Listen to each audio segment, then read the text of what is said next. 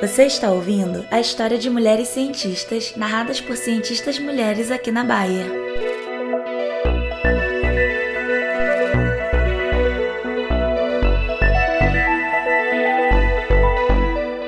Mulheres Cientistas por Cientistas Mulheres é uma iniciativa do WISE, um grupo multidisciplinar de colaboradores Bayer engajados com o tema de inclusão e diversidade, com foco especial em mulheres na ciência.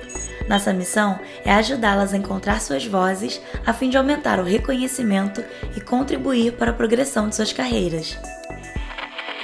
Passei a cursar Física e Matemática na Universidade de Sorbonne calculei a trajetória da cápsula Freedom 7. Chefiei a delegação do Brasil à Conferência de São Francisco. Passei a me interessar em pesquisar sobre as ações de bactérias. Aprendi sobre a difração do raio-x. Nessa série de podcasts, vamos ouvir grandes mulheres narrando as histórias de vida e carreira de importantes cientistas, disseminando assim suas conquistas, buscando inspirar e impulsionar as novas mulheres da ciência.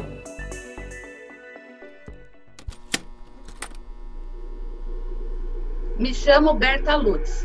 Fui bióloga, feminista e uma lutadora pelo direito de voto da mulher. Nasci em 2 de agosto de 1894, na cidade de São Paulo, Brasil. Meus pais eram a enfermeira inglesa Amy Fowler e o cientista e pioneiro da medicina tropical Adolfo Lutz, que foi uma grande inspiração na minha vida. Estudei ciências naturais na Universidade de Sorbonne, na França, e depois direito na Universidade do Brasil, atualmente Universidade Federal do Rio de Janeiro. Como cientista, eu tinha um pensamento lógico científico e despertei o reconhecimento dos meus professores e colegas durante a minha formação. Durante minha carreira como bióloga, desenvolvi alguns trabalhos importantes em botânica e em herpetologia, e não escondi a minha empolgação com a sistemática.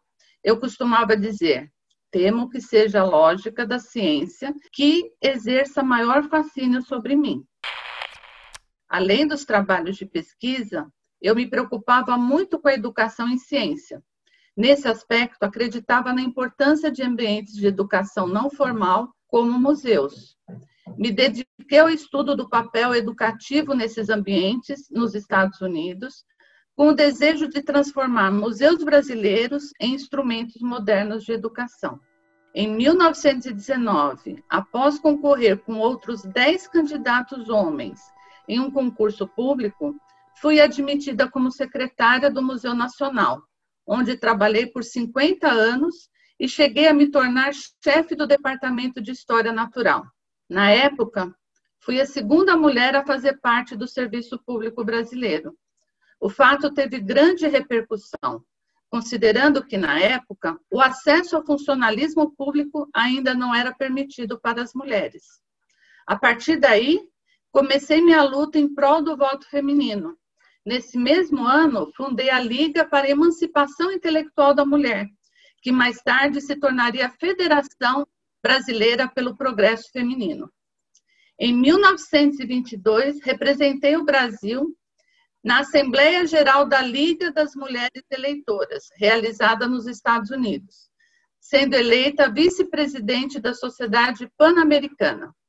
Retornei ao Brasil e fundei a Federação para o Progresso Feminino, o qual me levou a integrar um comitê que redigiu a nova Constituição Brasileira em 1932, que finalmente resultou no sufrágio feminino em 1933. Ainda em 1922, como delegada do Museu Nacional ao Congresso de Educação, garantiu o ingresso das meninas no Colégio Pedro II, no Rio de Janeiro. Fui candidata em 1933 a uma vaga na Assembleia Nacional Constituinte de 1934, pelo Partido Autonomista do Distrito Federal, representando a Liga Eleitoral Independente, ligada ao movimento feminista, mas não consegui me eleger. Contudo, acompanhei as discussões da Constituinte. Assumi o mandato de deputada federal em julho de 1936 devido à morte do titular, o deputado Cândido Pessoa. Em minha atuação, lutei pela mudança de legislação trabalhista referente à mulher. Propus igualdade salarial, licença de três meses à gestante, redução da jornada de trabalho, então, de 13 horas. Permaneci na Câmara até 1937.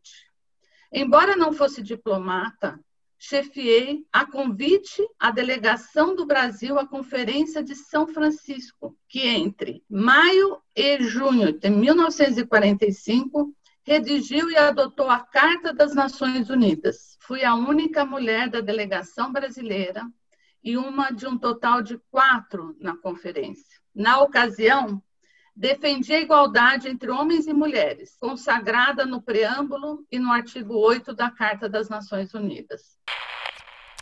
Por conta da minha destacada atuação na Conferência de São Francisco e na luta pelos direitos das mulheres, fui convidada em 1975, Ano Internacional da Mulher, estabelecido pela ONU, a integrar a delegação brasileira ao primeiro Congresso Internacional da Mulher, realizado na Cidade do México.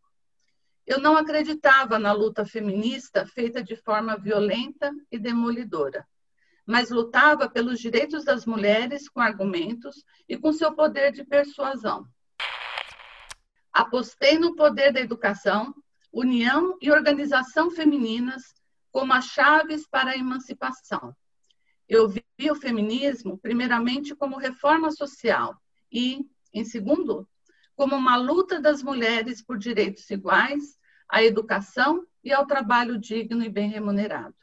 Além disso, estava atenta às diferenças sociais, me preocupando também com a união das mulheres pobres e trabalhadoras.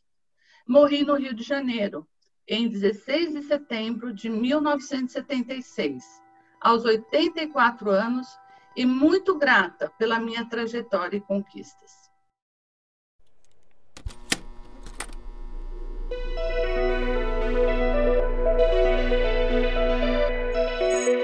Você está ouvindo a história de mulheres cientistas narradas por cientistas mulheres aqui na Bahia.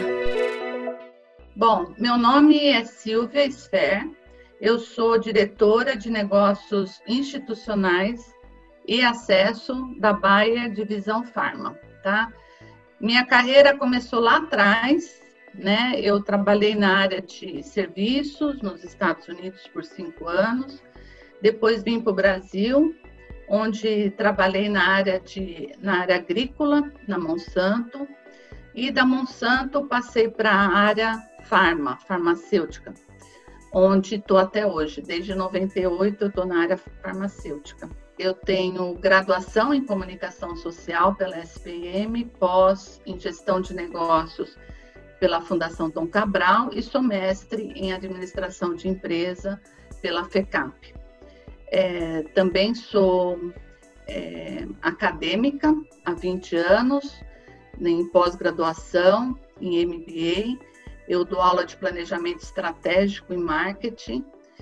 Fui da SPM por quatro anos e estou há 17 anos agora no INSPER. Eu sou casada, tenho dois filhos, sou extremamente realizada porque consegui conquistar o que eu mais gosto, que é educação, poder transformar a sociedade numa sociedade mais justa, mais igualitária e mais humana também. Isso eu faço através da academia e através da liderança que eu exerço na vida profissional.